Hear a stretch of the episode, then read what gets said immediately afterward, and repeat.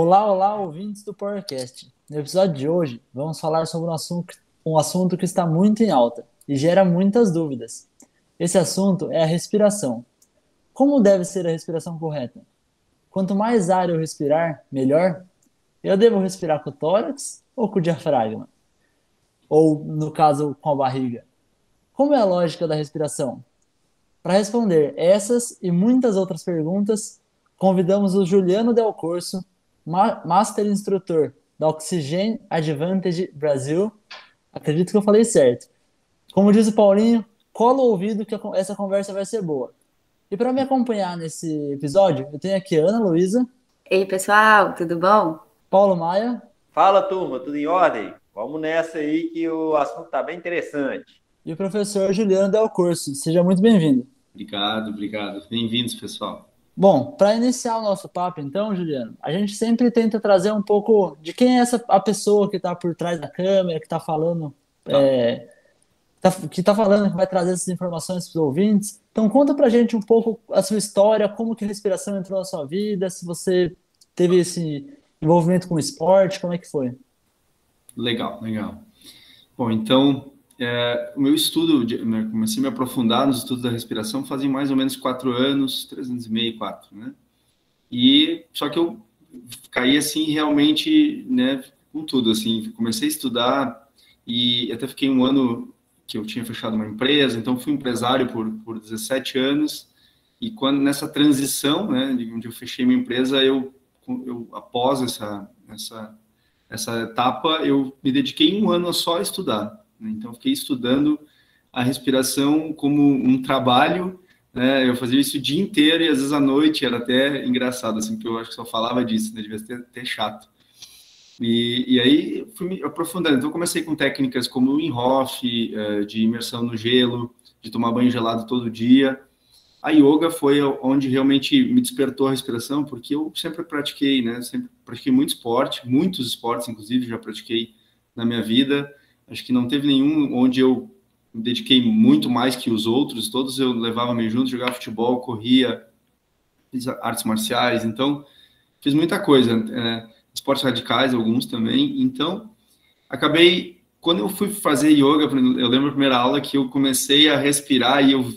Nossa, acho que em cinco minutos da aula de yoga eu estava completamente ofegante, totalmente desestruturado e, e, tudo que eu tinha, né, acho que eu pesava 25 quilos a mais, então fazia academia, tinha mais o perfil de autorofilismo mesmo, né, de puxar ferro mesmo na academia, e acabei então mudando totalmente, porque quando eu descobri, quando eu cheguei na yoga, eu vi que eu não tinha equilíbrio, que eu não tinha elasticidade, que eu não conseguia sustentar uma postura por muito tempo, que aquela musculatura toda no fim não estava servindo para muita coisa, não, porque é, e a minha respiração foi horrível, assim, mas horrível. Em cinco minutos eu estava completamente ofegante. Né? E eu tinha, era bem ansioso, bem estressado. Né? Depois que eu comecei a fazer essa transição, então notei uma mudança muito grande em mim e nas pessoas que estão ao meu redor, né? Namorada, enfim, pessoas mais próximas, uh, que, que, realmente entenderam e começaram a ouvir o que eu estava mostrando, né? Porque quando a gente começa a falar de respiração, as pessoas parece que a gente está falando de mágica e aí a gente esquece de, dos números que a gente vai falar em breve aí dos números e quão importante é a respiração na nossa vida, né? A gente meio que subestima ela porque é algo que está no piloto automático ali, parece que eu não tô, que eu não preciso me preocupar com isso, né? Então, foi assim que eu comecei a descobrir, foi comigo mesmo, mas claro, comecei a ler muito e comecei a fazer vários cursos, né? Eu tenho vários de formação de Breathwork, que é mais focado para o lado terapêutico, de coisas emocionais, de traumas, de bloqueios, é, mas a, a, formação da Oxygen é bem focada em saúde e performance, concentração, digamos que seriam basicamente esses três pilares, né? Performance esporte, saúde plena e concentração, porque a gente fala muito de mente, né? De controle cerebral através da respiração consciente, né? Então aí eu fui descobrindo tudo isso, fui colocando em prática e vendo realmente uma transformação muito grande comigo, de me sentir com mais energia, de ter um sono de muito melhor qualidade, vivia com azia, tinha problema de gestão. E hoje, analisando, realmente não faz todo sentido, eu não respirava bem. Isso afeta todas as áreas da nossa vida. A gente pode pode achar que não e pode subestimar, mas é um fato, né? A gente respira mais de 20 mil vezes por dia. Qualquer coisa que a gente faz mais de 20 mil vezes por dia, acredito que merece um pouco da nossa atenção, né? Então é assim que eu, que eu cheguei nesse caminho, e aí cada vez quanto mais estudo, mais coloco em prática, mais eu ensino meus alunos ou clientes, mais eu realmente me apaixono e isso se torna algo bem, bem assim, que eu vivo todo dia realmente, né? Eu vivo esse assunto. Vamos começar por aí. o que, que é respirar bem? Existe Legal. uma respiração que é funcional, uma respiração que é disfuncional? Como, vamos começar desse ponto. Boa pergunta. Existe, assim como a gente é, vai entender que existe uma forma certa de dirigir um carro. Né? Claro que cada um vai ter algumas mudanças, adaptações, né? ajustes, mas existe sim uma forma mais certa. Eu não posso passar a primeira marcha depois a quinta. Isso vai danificar a caixa do carro, vai dar algum problema. Isso vale para tudo, né? Quando eu vou escolher o alimento, não é qualquer alimento que eu, se eu escolher comer batata frita todo dia, eu vou ter um resultado, vou ter uma consequência. Mas, né? É, então, com a respiração é a mesma coisa. Ela, por mais que ela seja automática, que é algo que a gente faz desde que nasceu, né? É, a gente nasceu respirando bem certinho. A gente desaprendeu a respirar por questões emocionais e de inconsciência mesmo, né? Porque a gente é o único ser vivo que tem consciência da própria respiração e consegue interferir nela. Todos os animais respiram como eles nasceram e vão respirar assim o resto da vida. E hoje, como que a ciência nos mostra isso? A quantidade enorme de doenças que estão relacionadas a uma hiperventilação e uh, o estresse oxidativo. Esse seria a, a, assim o ponto espiritualidade, né, uma, uma coisa mais ancestral realmente da yoga e que também é uma ciência, né, mas pode se interpretar como algo mais religioso, mais holístico e a ciência moderna que nos mostra através de várias pesquisas e, e, e dados, né, que eles vão trazendo, fazendo testes com pessoas que quanto mais rápido a gente respira realmente faz mal para a saúde e o estresse oxidativo vem daí, inclusive, né? Estresse oxidativo, excesso de oxigênio. Está respirando muito. Isso vai realmente afetar a nossa saída, saúde de diversas formas. Né? Inclusive no, na performance no esporte, não só na performance, mas no resultado após o exercício, né? Pode fazer uma atividade é, de uma hora e estar. Claro que existe um certo benefício, estou mexendo o corpo, mas se eu respiro muito mal, tem toda uma outra carga de malefícios que não está sendo analisada. Porque a respiração bucal, por exemplo, é muito prejudicial para a saúde. Ah, mas eu não consigo respirar pelo nariz. Porque não treinou, porque não está adaptado. Mas isso não é impossível, pelo contrário. Né? É muito, é perfeitamente atingível, sustentável e que só vai evoluindo. Né? No primeiro momento é difícil. Então, o que, que acontece? Resumindo, né? Essa pergunta mais geral, assim, a gente está respirando muito rápido, e respirando de forma ineficiente, com movimentos incorretos. Então, afeto quimicamente o meu corpo e mecanicamente, porque além de ser o principal músculo da respiração, é o principal músculo de estabilização da coluna vertebral. Se tem alguma coisa que é importante no nosso corpo, é a nossa coluna. Né? Tudo passa por aqui, todos os fluidos, toda a comunicação neural no sistema nervoso. Então, se a gente está assim, está torto, o diafragma não está funcionando direito, nada mais vai funcionar muito bem no nosso corpo. Por incrível que pareça, é, é, realmente ouvir a ancestralidade, que eles sempre falavam isso, e casar com a ciência moderna que está mostrando isso. Né? Então não é exagero, não, é realmente muito importante. A forma como a gente respira afeta todo o funcionamento do nosso corpo. Então, aqui eu já deixo um alerta, um hashtag alerta para os ciclistas que têm dor na lombar, né?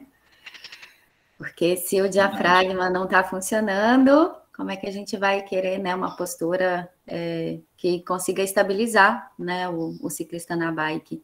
É, e aí, você falou então que a gente precisa respirar mais devagar. Uhum. E a gente precisa fazer os movimentos corretos. Isso aí. Quais são os movimentos corretos para uma respiração funcional?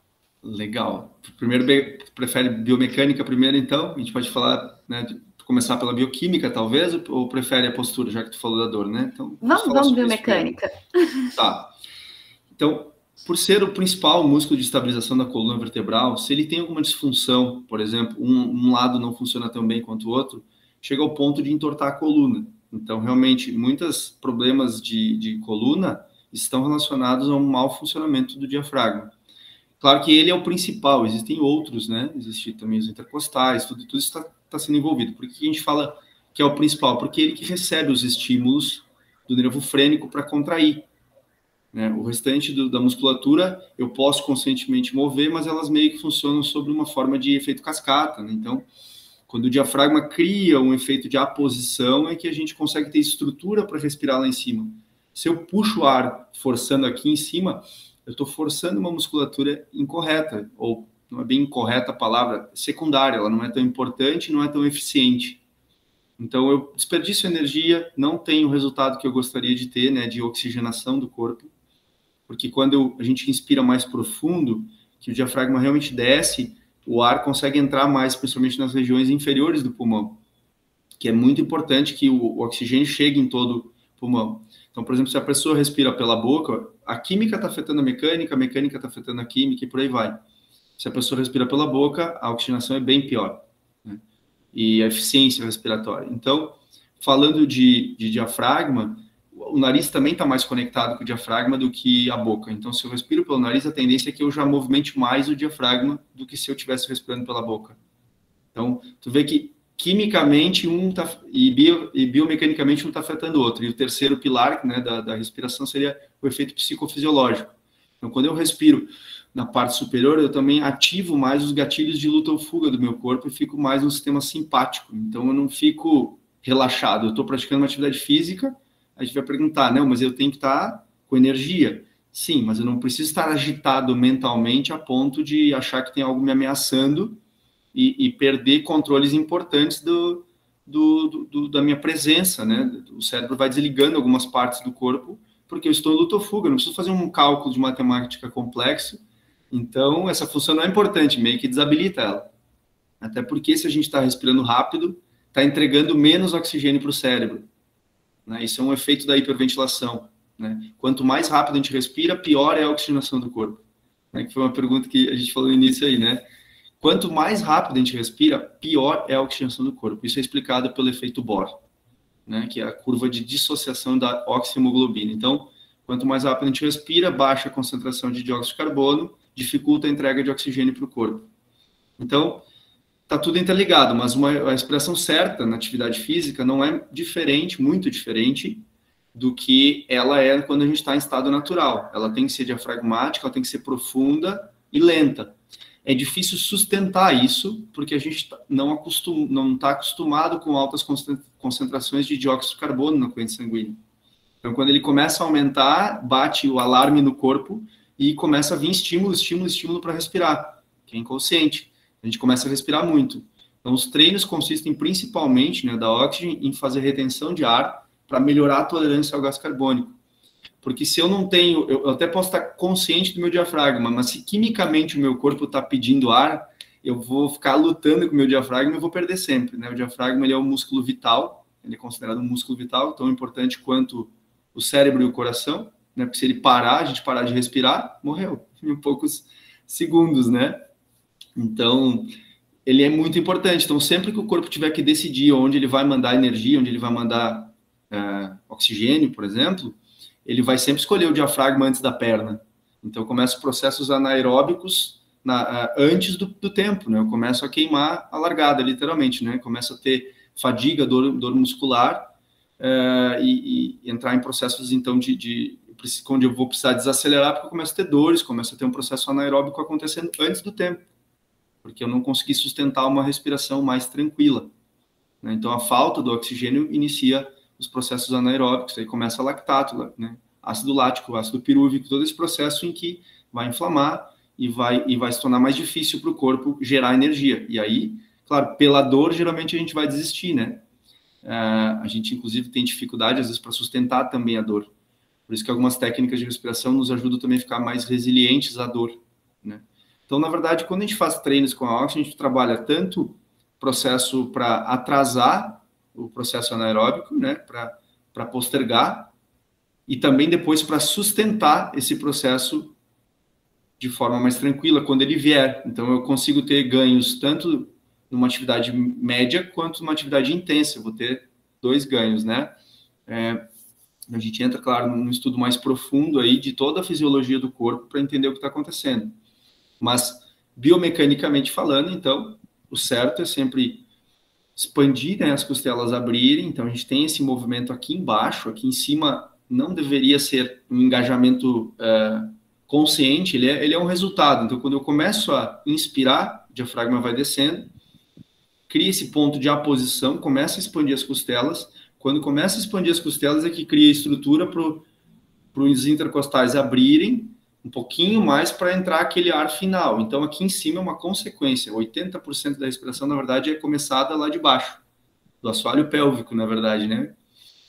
Então, eu levo minha consciência para expandir barriga, as costelas, é, principalmente as costelas. A barriga não é não é para expandir muito para frente, eu brinco, não é, não é para respirar que nem um sapo, né? Que o sapo é barriga para frente. Não, é, é expandindo as costelas mesmo, principalmente aqui do lado. Então, a gente faz alguns treininhos né, de respiração, onde a gente faz um movimento onde as costelas expandem. Então, esse é o principal movimento que tem que acontecer: expansão da, das costelas, né, da parte inferior aqui, um pouquinho da barriga para frente. A gente sente até um pouquinho de expansão para trás, e, e crescer aqui em cima é mais o final mesmo. Se eu fico envolvendo voluntariamente essa musculatura, eu fico mais em estado de agitação mental, luta ou fuga, né? É, não oxigeno bem o corpo, porque eu não estou expandindo a parte inferior do pulmão, né, o ar está entrando, mas ele está ficando mais na região superior. Isso faz muita diferença na absorção de oxigênio do corpo. E aí, quando a gente fala em respiração nasal, aí, que também não deixa de ser biomecânica, né, por onde o ar entra, né, é boca ou nariz, faz uma diferença muito, muito grande, é, principalmente, a gente pode destacar principalmente o óxido nítrico, né, que a gente perde se respira pela boca o óxido nítrico ele é vasodilatador, ele é uma molécula de comunicação do corpo, né? Uma molécula sinalizadora, então ajuda com muitas doenças, a evitar muitas doenças, né? Ter uma boa concentração de dióxido, é, de óxido nítrico. Então, mecanicamente é ter a consciência de que os grandes autores de livro, como a doutora Belissa, por exemplo, ela explica que não existe movimento funcional sem uma respiração funcional. O Patrick, que é meu mentor da Irlanda, também fala, né, da Oxygen. Não existe movimento funcional sem uma respiração funcional. Sempre que a gente respirar de forma ineficiente, o exercício, o movimento vai também sair de alguma forma não completo ou incorreto até.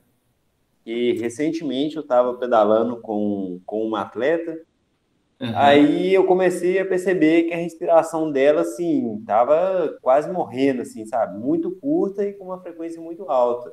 E uhum. eu estava numa frequência, estava fazendo força, né, mas numa frequência mais baixa.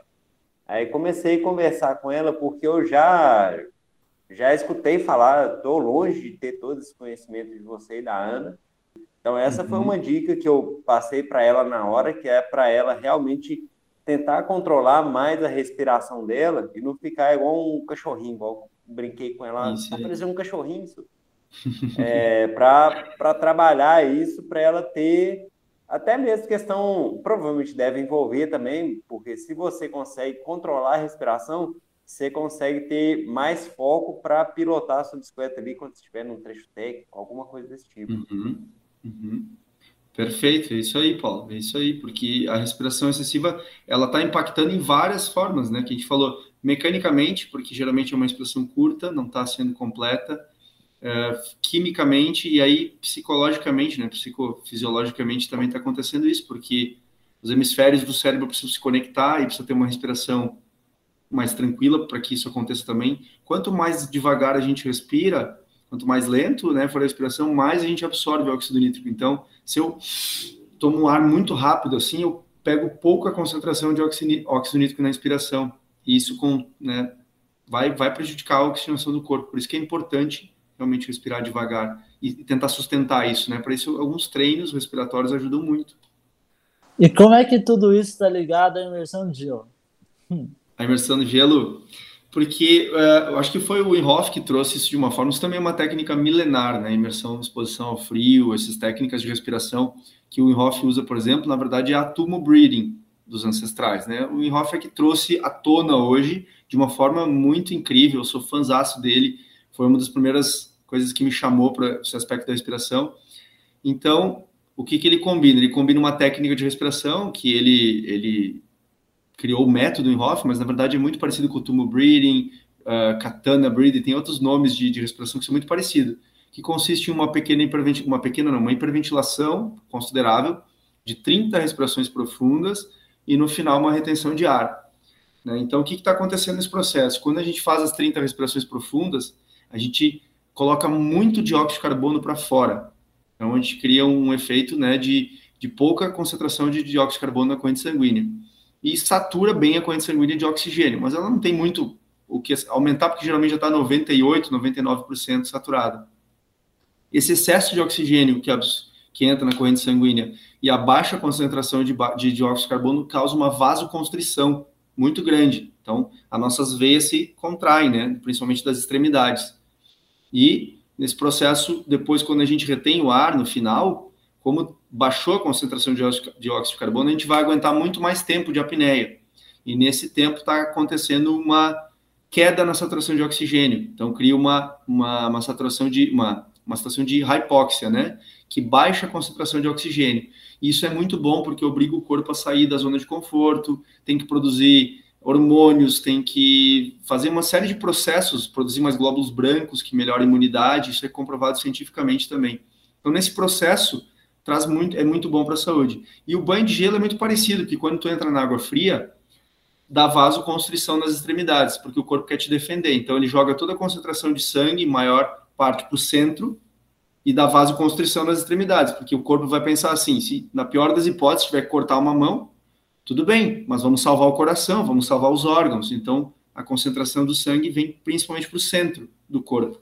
E nesse processo todo, são muitos benefícios, né? Porque está treinando os vasos sanguíneos, está fortalecendo eles, né? Fortalece o coração, todo o sistema cardiovascular, é, melhora a resiliência à dor, melhora muitas coisas. Porém, a técnica do Inhoff é muito específica, assim, né?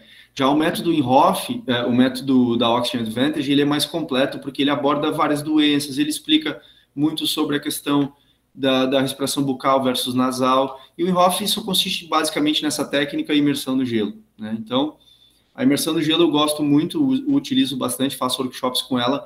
Na verdade, a minha maior intenção ali é mostrar para a pessoa o poder que ela tem de controlar a dor, de controlar a mente dela, se ela conseguir dominar a respiração. Porque quando ela entra no gelo, a, a tendência é. Né, fica completamente ofegante. Então, eu fico do lado, dando todo o suporte para a pessoa sustentar uma respiração lenta. No momento que ela conseguiu dominar a respiração, após uns, um minuto, um minuto e pouquinho ali, a sensação de dor vai diminuindo, os batimentos cardíacos baixam até do que estava antes da pessoa entrar no gelo. Então, acontece um processo incrível ali, mas que a gente chega num processo muito parecido com a respiração, com a hiperventilação, por exemplo. Só que o que está acontecendo hoje? Muitas pessoas ansiosas estão fazendo o método Inhoff. E o método Inhoff ele não tem uma, um benefício na questão da ansiedade. Por quê? Porque ele em nenhum momento cria o efeito de hipercapnia, que é o aumento do gás carbônico. Ele só cai o gás carbônico, depois, quando eu prendo, ele recupera o gás carbônico. E criou hipóxia, queda na saturação de oxigênio. No, na técnica da Oxygen, a gente tem uma queda no, na saturação de oxigênio o aumento do gás carbônico. E esse aumento do gás carbônico faz com que a nossa tolerância a ele aumente. E aí a gente consiga suportar essa sensação de fome de ar que vem, né, uma falta de ar, de que a gente gostaria de respirar mais durante a corrida. Então, isso que faz com que a pessoa comece a correr e em vez de respirar, por exemplo, inspirar em quatro passadas e soltar em cinco, seis passadas, a pessoa o, James Nestor explica no livro, no livro dele Respire que deveria ser mais importante, a gente deveria dar mais atenção para a respiração bucal do que para o consumo de açúcar. As narinas têm mais de 30 funções respiratórias, a boca não tem nenhuma. Nem uma sequer. Então significa que o ar chega no pulmão, mas chega de forma totalmente errada. Por que, que a boca está ali então, né? Porque na verdade eu preciso falar, eu preciso expelir o ar pela boca, movimentar cordas vocais. Não significa que o ar é para entrar por aqui. Ele foi feito para sair por aqui. E olha lá, porque na, na performance da atividade física, se eu expiro pela boca, eu também tenho vários prejuízos. Primeiro, de desperdiçar 45% mais água, então vou me desidratar muito mais rápido, tende a expelir muito mais gás carbônico, então se eu volto para aquela questão do desequilíbrio do gás carbônico e oxigênio, eu vou prejudicar a entrega de oxigênio para o meu corpo, então vou estar tá literalmente dando um tiro no pé. A questão é que a gente não consegue sustentar porque não treina, não é porque, não, porque é impossível. Então, o Patrick traz tribos indígenas ali no livro que eu traduzi aqui para o Brasil, que corriam, tem registros que eles corriam mais de 100 quilômetros por, às vezes, num dia, caçando, se movimentando. e eles não têm sinal nenhum de respiração bucal. Por quê? Porque os dentes, eles olhando os crânios, eram perfeitos. E um sinal de respiração bucal é que entorta os dentes, desde criancinha. Respirou pela boca, vai entortar os dentes. Não é acho, não é talvez, vai, ponto. Respirou pela boca é, excessivamente, né? Eu digo assim, uma pessoa que respira muito pela boca, né? Porque a língua deveria estar no céu da boca, não vai estar, e os dentes vão nascer tortos. Então, eles olham os crânios daquela época e eles conseguiam sustentar uma respiração nasal, porque não tem nenhum sinal de respiração bucal. E aí, perguntando para os. Né, claro que se perdeu muito desse conhecimento, mas perguntando, realmente eles confirmam que eles não, não tinham o hábito de respirar pela boca. O ponto grande de transição aconteceu quando veio a industrialização do alimento, que a gente começou a comer coisas muito moles, perdeu parte da força do maxilar isso é uma das coisas. Estreitou a via aérea, estreitou as vias aéreas, dificultou um pouco a nossa respiração e, por consequência, a gente começou talvez a criar essa sensação de falta de ar. E também é uma comida muito mais inflamatória. Antigamente se comia muitas coisas naturais, hoje se come muita porcaria. Isso é inflamatório para o corpo. E aí, por consequência, a gente foi adaptando e respirando pela boca, mas não é impossível de jeito nenhum. A questão, claro, Tu não vai pedir para um atleta que no momento da competição, que ele está dando o melhor dele, que ele vem treinando há anos, para respirar só pelo nariz. Se ele chegar no limite dele e ele tiver que respirar pela boca, óbvio, tranquilo. Não, né, nossa, é impossível, não pode, é proibido abrir a boca. Não é isso. Então, isso vai valer para nós no dia a dia. Tu vai levar ao máximo que tu consegue. Se tu tiver que exceder muito isso e respirar pela boca, tu tá tendo benefícios e prejuízos. Tá? Cabe a você escolher, entendeu? É isso que a, a ideia é, é trazer consciência. A escolha vai ser sempre da pessoa, mas tem benefícios, tem prejuízos. Respirar pela boca é considerado uma adaptação anormal, causa cárie, mau hálito, é, altera a flora bacteriana da boca e do intestino, ou seja, prejudica muito a digestão. E a gente já ouviu falar que o nosso, o nosso intestino é o nosso segundo cérebro, então eu estou afetando o meu segundo cérebro, né? Então, as escolhas que a gente faz com a comida, com né, o que a gente faz no dia a dia, é, realmente tem um impacto muito profundo. Então, é, eu não estou dizendo nem que eu consigo, entendeu, Danilo, sustentar se eu for fazer um ritmo muito intenso. Estou dizendo que é possível.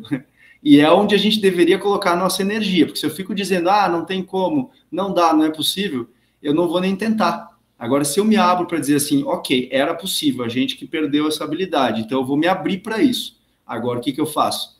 um degrauzinho por vez, porque é realmente um, uma reeducação, é um, é um passo a passo, é um, sabe? Ter essa paciência, inclusive, porque eu te entendo, cara, nossa, na hora que tu começa a vir aquela vontade, aquela, né? Nossa, às, às vezes a única solução é abrir a boca. Por isso que eu digo, dá, dá uma repensada, eu diria, né, para as pessoas, dá uma repensadinha, se não é melhor dar um passo atrás, até porque muitas das lesões acontecem por isso, né? Porque começa ter, eu começo a ter um processo anaeróbico, começo a ter dor, fadiga, a tendência de eu fazer um movimento errado é muito grande. Todos vocês sabem que quando a gente está ali no nosso limite, a chance de a gente errar é maior, né?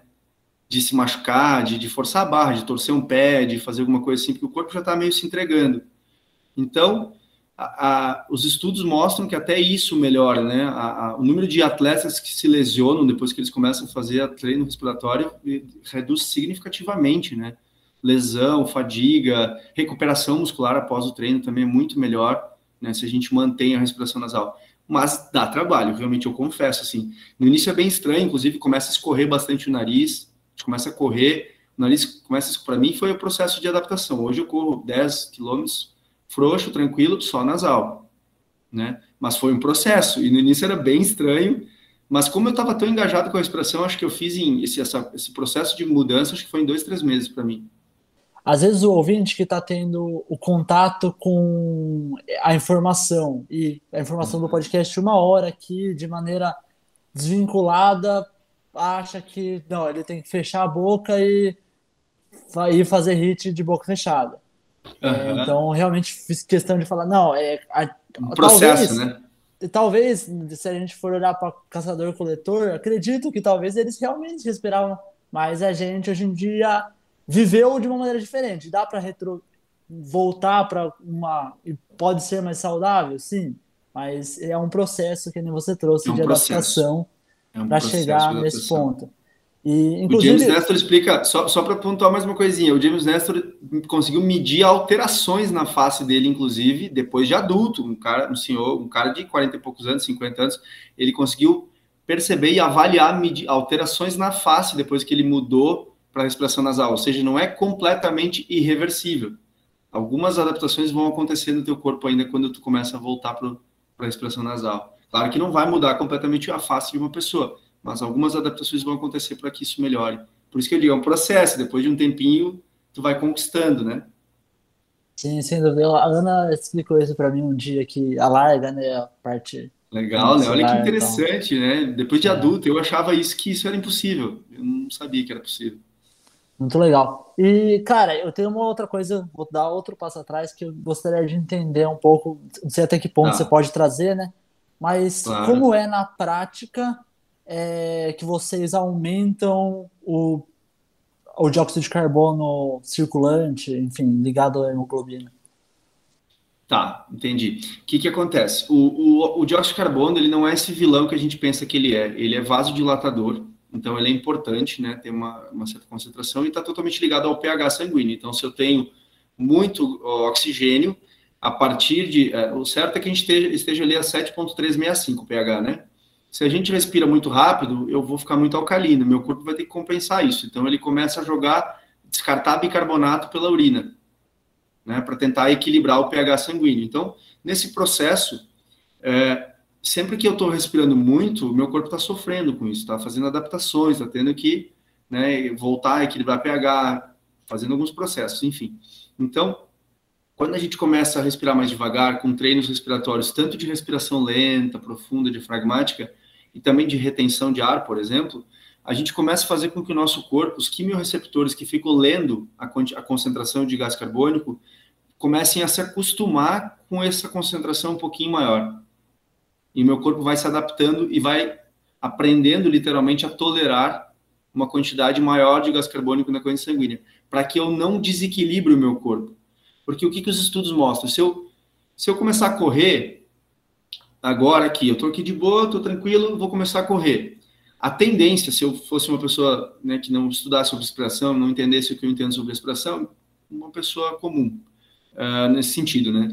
É uma pessoa que não está tão por dentro desse assunto, digamos. Ela vai começar, a tendência é que ela já, nos primeiros 30 segundos, ela queira triplicar uh, a, a respiração, sem que ainda exija todo essa, esse excesso de respiração.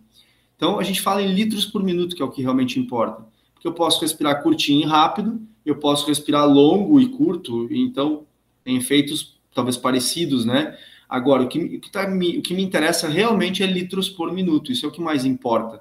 Porque nesses litros por minuto é que vai, vai me dizer concentração de gás carbônico, de oxigênio, e conforme minha taxa metabólica.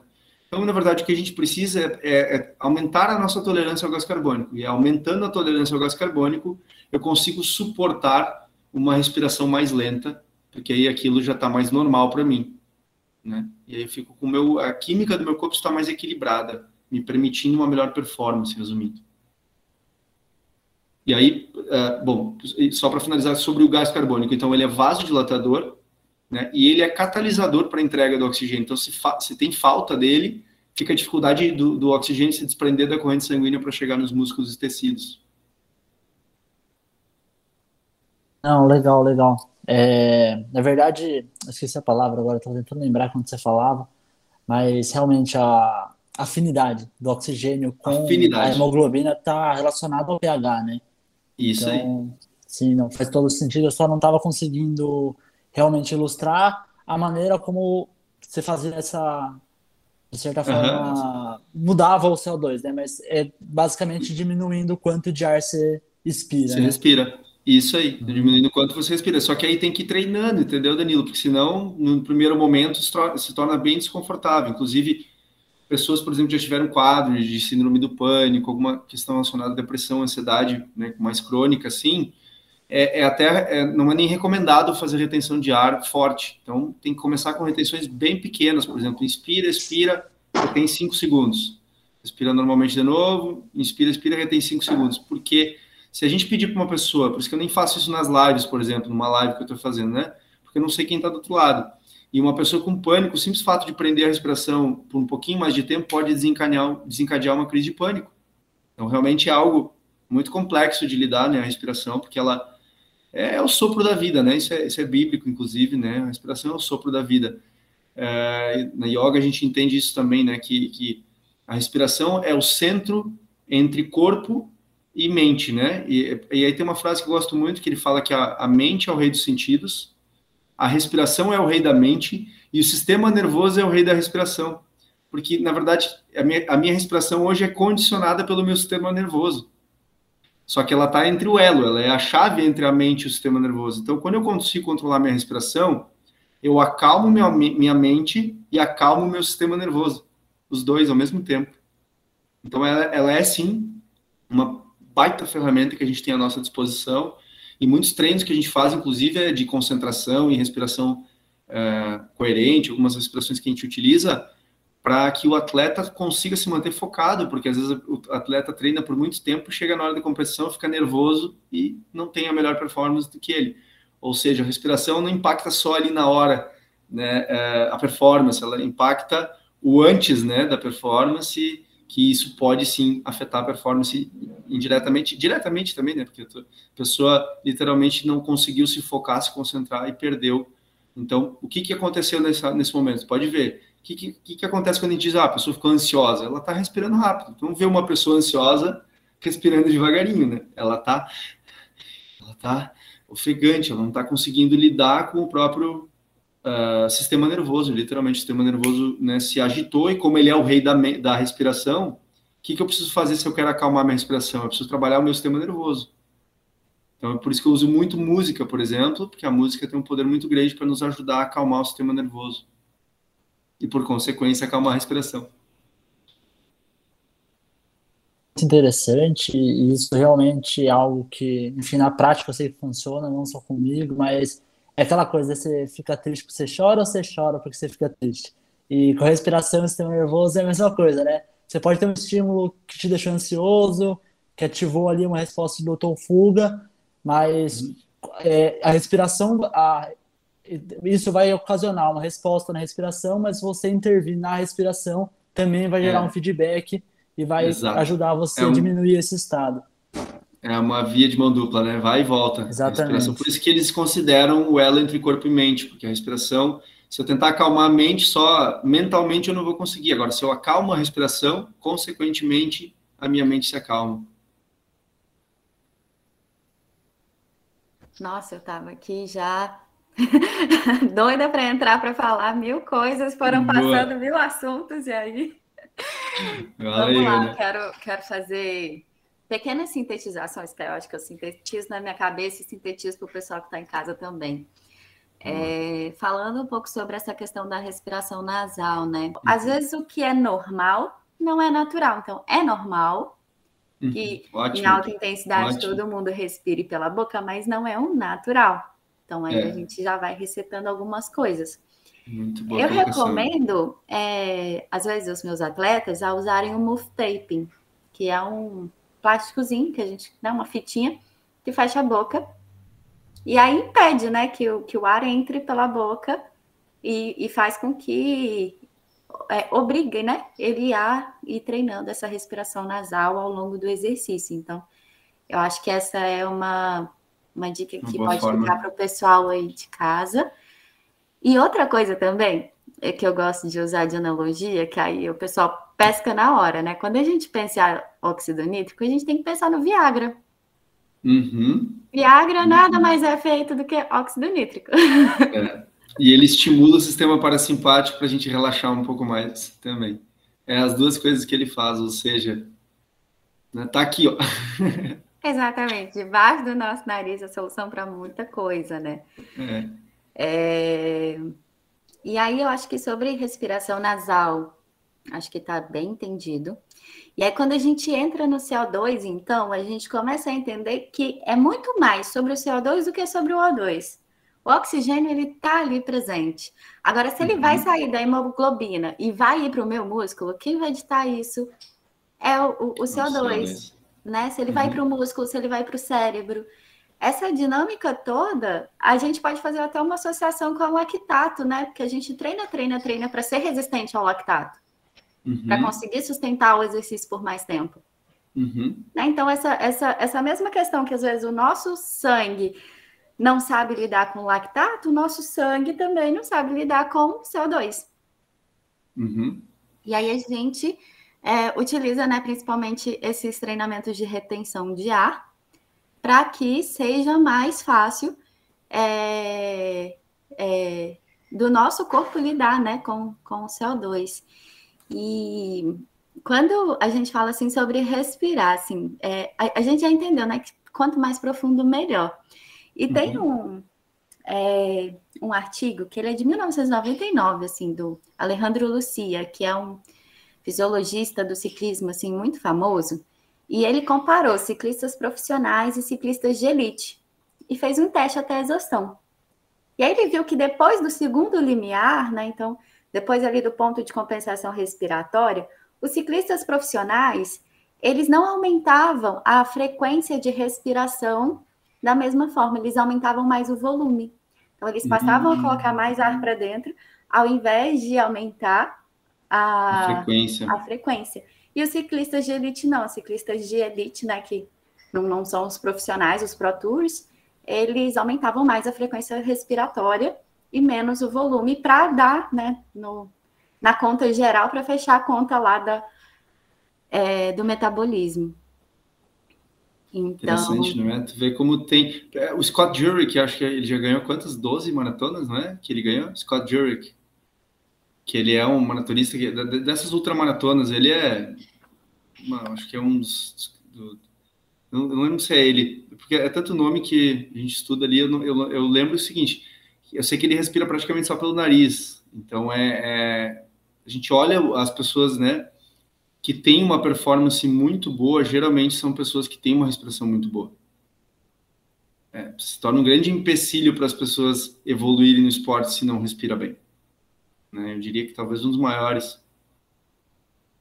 Quero ser o chato aqui de novo, que botar a linha na fogueira. É... De novo, vamos voltar no nariz. Estou refletindo aqui. E, cara, até o primeiro limiar, para mim, tudo bem. Predominantemente aeróbio, é, contribuição do sistema anaeróbio, básica, tipo, praticamente é, a gente pode considerar desprezível, não, é não ela acontece, mas é muito baixa. Entre os limiares, vamos lá, mas vamos pular essa parte onde é duvidoso. Acima do limiar, a gente não necessariamente aumenta a ventilação para entrar. Então, esses sistemas, tipo, ah, o nariz aquece o ar, por exemplo, enfim, uhum. tudo bem, para a gente conseguir oxigênio, mas a partir do segundo limiar, a gente aumenta a ventilação.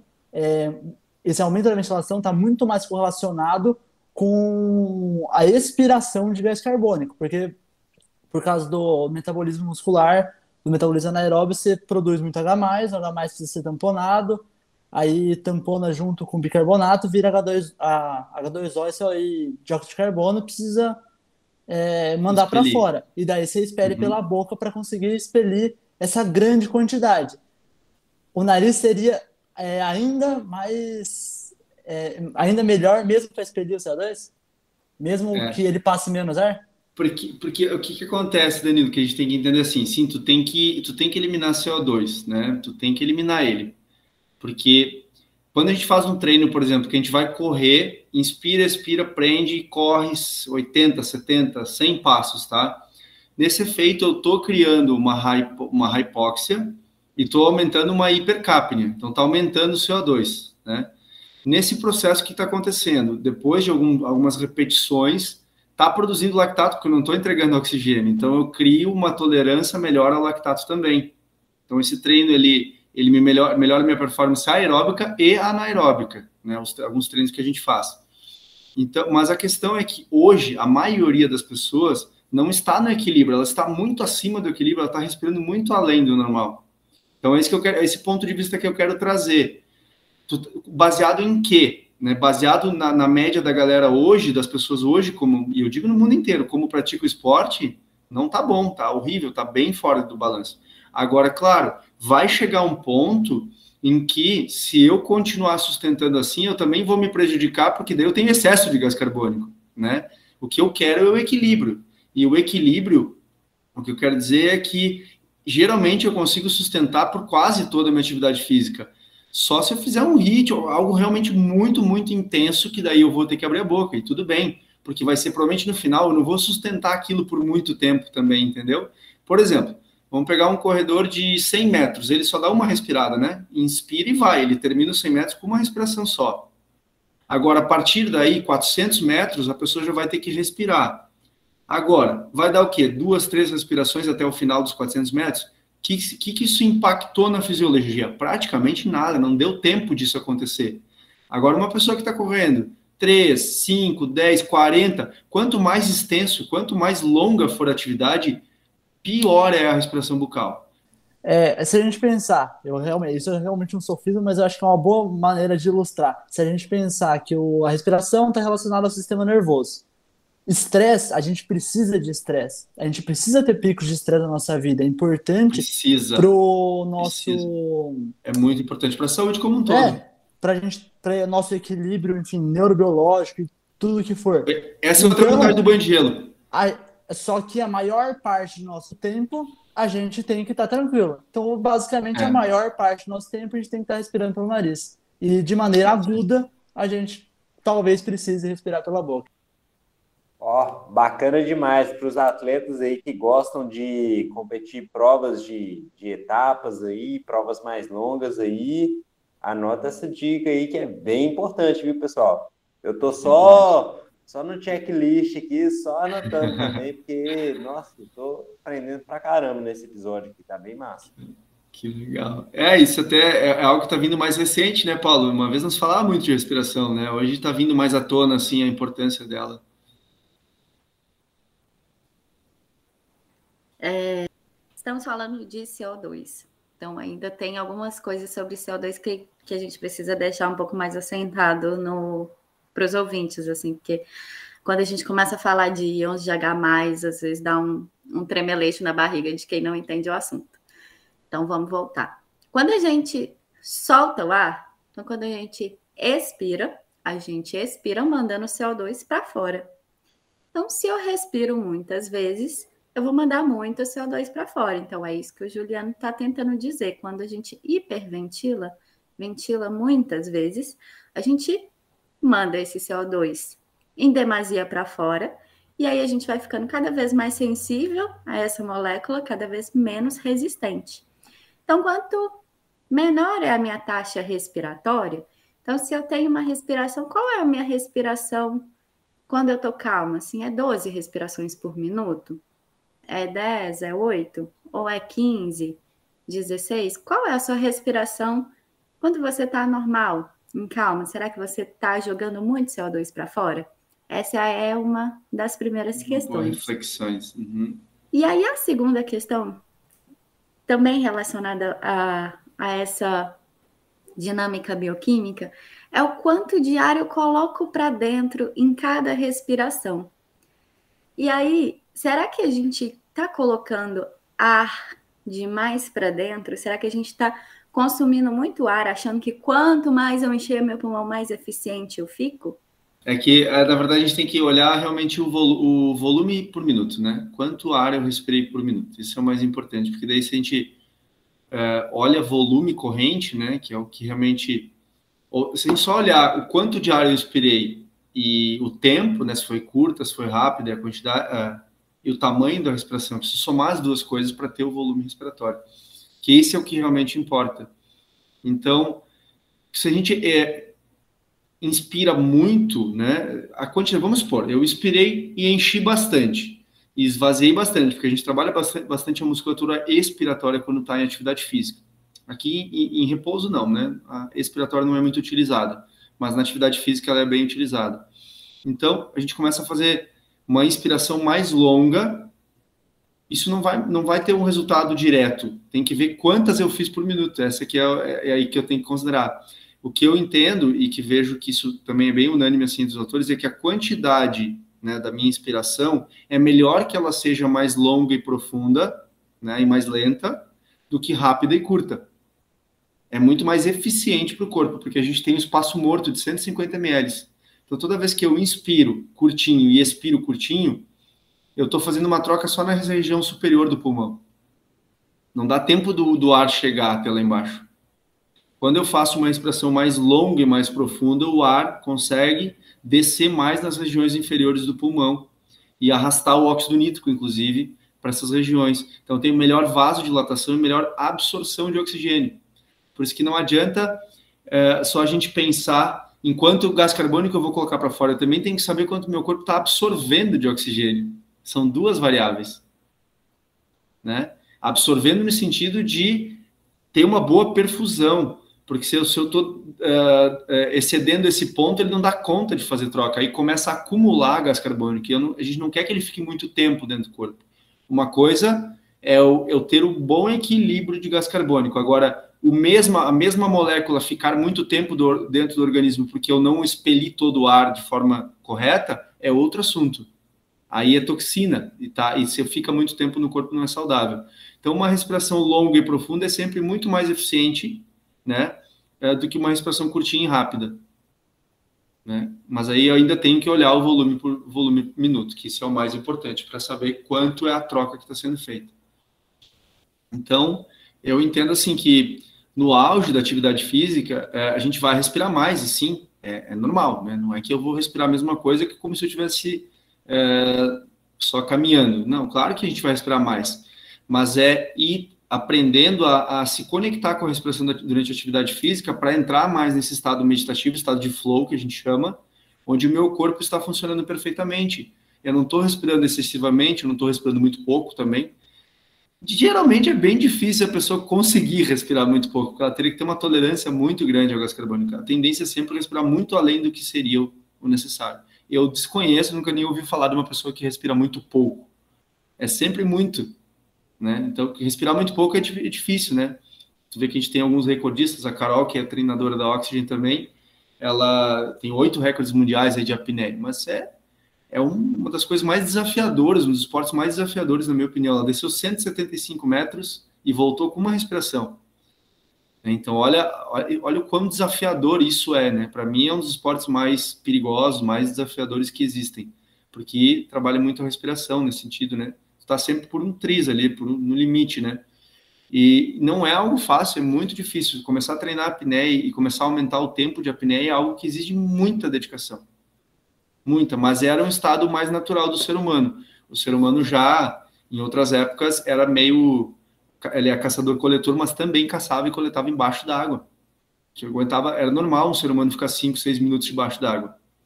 Né? Hoje a gente fica 20, 30 segundos aí já está desesperado por ar, né? E é isso que a gente tem que entender, é, é que hoje a gente está com um padrão muito alterado, mas tem como, com treinos e com dedicação, a retornar a um estado mais natural de respiração. Só que isso impacta em toda a nossa saúde, né? O Patrick até fala que é a respiração do dia a dia que dita a tua saúde e a tua performance no esporte. A tua performance no esporte, por incrível que pareça, pode estar sendo afetada pela tua... Pode não, está sendo afetada pela tua respiração do dia a dia. Tu respira, a gente respira, né, 24 horas por dia, 16 dela mais ou menos consciente, as outras enquanto a gente está dormindo inconsciente, mas que é uma repetição do dia a dia. Então, o que a gente pode fazer para melhorar no esporte também? Trabalhar a respiração do dia a dia. Essa vai impactar muito na prática de esporte. E a hipótese para isso ter acontecido é que a gente, enfim, era caçador-coletor, dormia na caverna, é. era muito calma a nossa vida, né? Calma, tipo, ela era a gente evoluiu para isso. E daí hoje a gente tem muito estímulo, a gente fica mais ansioso, e daí uhum. responde a respiração e acaba que vira um hábito, é isso? E a alimentação também, porque a alimentação influenciou muito nisso, né? Que eu comentei, a alimentação muito mole, perdemos um pouco da deglutição aqui da força do maxilar, enfraqueceu a língua, enfraqueceu o sistema respiratório, Entendi. dificultou a respiração, e também por ser uma alimentação muito inflamatória hoje em dia, muito açúcar, muita farinha branca, isso inflama, geralmente dá vaso, né, acaba inflamando e dificulta a respiração também, por causa disso. Entendi. E tem também uma questão emocional envolvida, né? Porque se a gente é, respira profundo, uhum. a gente se conecta com as nossas emoções. E aí a gente nasce ali, criancinha, respirando direitinho pelo diafragma, mas criança é esperta, né? E aí ela descobre que quando ela chora e enrijece a barriga, ela não sente mais aquela emoção e aquela dor que ela estava sentindo de ficar sem o leite, sem a mamadeira aquele tempo todo. E aí ela vai descobrindo que se ela não leva aquele ar lá para baixo, se ela enrijece a barriga, as coisas vão ficando mais fáceis. E aí ela vai deixando a respiração mais alta, mais alta, mais alta. Então a gente. A, a, a, a gente não se permite sentir a dor, é. mas a gente também se fecha para o prazer, né? Porque é uma via uhum. só. Então, eu acho que Muito a respiração... Bom ponto de vista, Ana. Uau, bem legal, gostei. é, a, a, a é. respiração, ela, ela é, né, assim, ela é, é ela é a porta também para a gente sentir os prazeres da vida, sentir Verdade. o nosso corpo vivo, a vitalidade, ela vem da respiração, né? Muito bem. É, gostei desse, desse ponto de vista da, da, de suprimir a dor e acaba suprimindo o prazer, né, assim, sem perceber, muito bom. E é, desde criancinha, né? Porque a gente ouvia muito, né? Engole esse choro, pode isso, não pode aquilo. Então a gente foi aprendendo a, a travar um pouco a respiração, ficar ansioso, respirar muito rápido. É emocional, é principalmente emocional, né? Mas a alimentação e a alimentação também teve impacto. E, e o lado emocional também tem, tem, tem a coisa que a gente falou de estresse, muita coisa para fazer, essa agitação mental, né? Nos levou a uma respiração mais inconsciente. Perfeito. Acho que para a gente fechar, eu vou mostrar aqui para o pessoal que está vendo no YouTube o livro que você falou do James Nestor. Ah, legal. Uhum. Que é o Respire. E ele fala isso mesmo, ele conta essa parte das tribos indígenas, que inclusive as mães elas ficavam de vigília fechando a boca dos filhos à noite. Que incrível, né? É, porque respirar pelo nariz era uma questão assim primordial, né? E que é. garantia que a criança crescesse saudável e não tivesse o desenvolvimento de muitas doenças. Olha só que legal, né? Olha como se perdeu isso, a gente nem dá bola para nossa respiração quase, né? Pois é. E aí, Juliana, a gente já tomou muito seu tempo. E para finalizar, acho que a gente podia finalizar assim, dicas de respiração para competição. acho que Bom. todo mundo ficaria até o final do episódio para escutar essa dica. Boa. Deixa eu até pegar o, o, livro que eu traduzi aqui no Brasil também, que é esse aqui, ó. The Oxygen Advantage. Vantagem do oxigênio. Ah, tá invertido aí, né? Mas é as vantagens do oxigênio. Que também, na verdade, o, o, o James Nestor, nesse livro Respire, fala um pouco do, do, do Patrick e tudo do método Oxygen. Né, e reconhece esse método também como um dos métodos importantes assim que estão hoje no mundo aí, né, ajudando muita gente. Então, dicas. Vamos lá, quer começar por performance, saúde, para performance mesmo. Não, pode ser uma dica pré-competição. Assim. Para competição. Tá. Isso. Tá. Bom, uma, uma dica que eu, que eu gosto de dar é de fazer um aquecimento antes da, do treino, né? Aquecimento antes da competição, do treino, de retenção de ar. Porque quando, quando a gente faz retenção de ar acima de 30 segundos, uma das coisas que acontece é que o baço se contrai e ele larga glóbulos vermelhos que são né, com bastante abundante de oxigênio. Então, quando a gente faz acima de 30 segundos, mais ou menos, uma retenção de ar, o baço contrai e larga mais glóbulos vermelhos, ou seja, melhora a oxigenação do corpo. E também é, o corpo libera eritropoetina, EPO. Né? Então, também é uma forma de, de, de, que ela pode ficar até 72 horas soltando no corpo depois. Eu posso começar a fazer essas retenções de ar alguns dias antes da minha competição, dois, três dias antes, para quando eu chegar na competição já tá, né, com a eritropoetina agindo no corpo, estimulando ela, né, a ser produzida, e um pouquinho antes da competição, 5, 10 minutinhos antes também, fazer algumas retenções de ar, né, pode ser até 5 minutinhos antes, assim, para já entrar, porque o efeito do braço, de contração do braço, alguns estudos mostram que pode durar 60 minutos, outros 10, 20, então ainda é inconclusivo, mas os dois mostram que que acontece esse efeito. Então, uma dica pré-competição, né, de, de, de, fazer retenções de ar. Mas aí, se tu for ver, tudo vai levar um pouco a retenção de ar, né? Porque para melhorar a tolerância ao gás carbônico, retenção de ar, para melhorar a resiliência, a produção de ácido lático, fazer treino de hypoxia, de hipercapnia, tudo leva de, de alguma forma a retenção de ar. Então, o que, que eu aconselho? Fazer, e começando a fazer devagarinho, tentando estender o tempo, tentando melhorar o tempo de apneia, né? Uh, teria, claro, a gente tem metodologias que a gente não vai conseguir explicar aqui agora, mas aí também é muito de, de, de cada pessoa, sabe? Eu digo assim que a gente precisa ter alguns mestres na vida, mas o maior mestre é nós mesmos, né? é, é, é, quando a gente se conecta com isso, se permite se abrir para o novo e fazer um, uma coisa diferente, é que a gente vai aprendendo no processo. Né? Ali é que surge o. Já que sua dica teve a ver com a apneia, é, tira uma dúvida que eu tenho que os ouvintes devem ter ficado ou eles nem pensaram nisso. É, a apneia é inspira e segura ou inspira, expira e segura? As duas têm efeitos para o corpo, efeitos diferentes, mas para melhorar a tolerância ao gás carbônico é sempre na expiração. Então é sempre com o pulmão vazio, porque eu quero o quê? Que o, que o gás carbônico aumente rápido. Né? Se eu estou com o pulmão cheio, vai demorar esse processo todo acontecer. E eu não vou ter talvez um efeito de hipóxia, porque vai ter concentração de, de, de oxigênio no corpo. Quando a gente expira, ainda tem 16% de oxigênio. Então, se o oxigênio fica mais tempo do corpo, o corpo vai absorver mais. Então, não vou ter o efeito de hipóxia. Para causar o efeito de hipóxia, eu tenho que fazer vazio. Né? Então, inspira, expira e prende. Aí aumenta gás carbônico, então tem efeito de hipercapnia, e conforme eu vou repetindo uma, duas, três, quatro vezes, conforme eu vou né, intensificando, vai caindo cada vez mais essa tração de oxigênio. Então dá para fazer é, cinco, cinco retenções de ar uma atrás da outra, caminhando ou correndo, por exemplo, que é o treino de simulação de altitude, é, só com um intervalinho de 20, 30 segundos entre uma e outra. E aí nisso eu vou causar hipóxia. Então, são treinos que tem que fazer assim, pelo menos umas três vezes por semana para começar a ter resultados, sabe? E como é um treino curto, às vezes 5, 10 minutinhos, eu aconselharia a tentar fazer todo dia, mas eu sei que às vezes não é tão fácil, né, de encaixar na rotina aí. Legal, perfeito. É... Juliano, não é só com você que eu sou cético e cientificista, não, tá? Os ouvintes estão acostumados a fazer perguntas. Mas eu gosto, tentar... Danilo, tem que ter essa, tem que ter essa, nessa né, conversa, bate-papo aí. Não, legal, show de bola. E Ana, pode fechar? Tem uma coisa para trazer?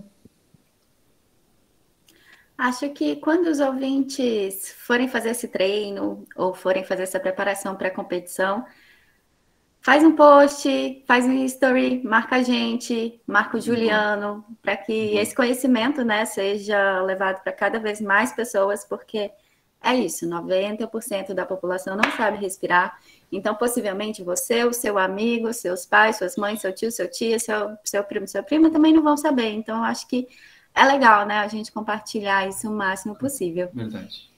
E com certeza, para que vocês também ajudem a gente. Então, curte esse episódio e compartilha. Eu estou fazendo disso... hoje. Ó, agora a gente mudou de função, né? Eu estou fazendo esse negócio, o Danilo tá fechando o episódio. Mas na próxima vez o Gustavo tá de volta, hein, gente? Aguardem que o bichinho defendeu, já é doutor e ele tá voltando. Eu vou poder parar Legal. de fazer essa chamada feia que eu faço. Juliana, é... espaço aberto para você. Faz seu jabá, fala para a galera que com certeza vão querer te acompanhar. Qual que é o Insta que eles podem acompanhar, as redes sociais, tudo legal. mais. Legal. Tá, legal. Pode procurar Juliano Dal Corso ou Breath Connection, né? É, que é respiração conexão. Né? Aí lá também tem o link da, da do, do, perfil da Oxygen, se quiser conhecer, né? No que, que, eu, que uh, qual metodologia que eu estou trazendo, que é da, dessa empresa irlandesa, do Patrick McKeown, autor de livros como esse aqui, né? Tem mais outros, The Breathing Cure, uh, sobre asma e tudo mais. Então, é, eu atendo com sessões individuais também, então se a pessoa quer um acompanhamento, quer ter algumas aulas para ela, para ela entender, para ela fazer alguns treinos junto e ter um acompanhamento, eu atendo com sessão online, né? É, presencial também, mas daí eu estou em Caxias do Sul, né? Sei que tem, a gente está falando às vezes para muitos lugares do Brasil. É, e também eu tenho cursos que até um está finalizando agora, já vou lançar ele em breve aí. Foi, foi uma turma que está terminando agora, terminei na verdade ontem então, vou ter esse curso onde ele vai ter uh, abordagem sobre a respiração, porque é como o Patrick falou, né? A respiração do dia a dia está limitando a sua prática de esporte, por incrível que pareça, né? Por mais que, ah, mas é diferente a respiração, ok, mas ela está limitando lá, né? Então, a gente faz treinos, a gente faz, uh, entende um pouquinho mais, aí cada, cada pessoa vai ter a sua, as suas necessidades, a sua, as suas demandas, né? E também dá para fechar grupos, às vezes um grupo de uma academia, um grupo de, né, para fazer um, uma sessão com mais pessoas juntos, tudo eu também estou aberto para falar. E tem informação de instrutores da, Oxy, da Oxygen, como eu sou instrutor, só que eu sou o master porque eu formo novos instrutores, então tem uma relação diferente com o Patrick lá de parceria mesmo.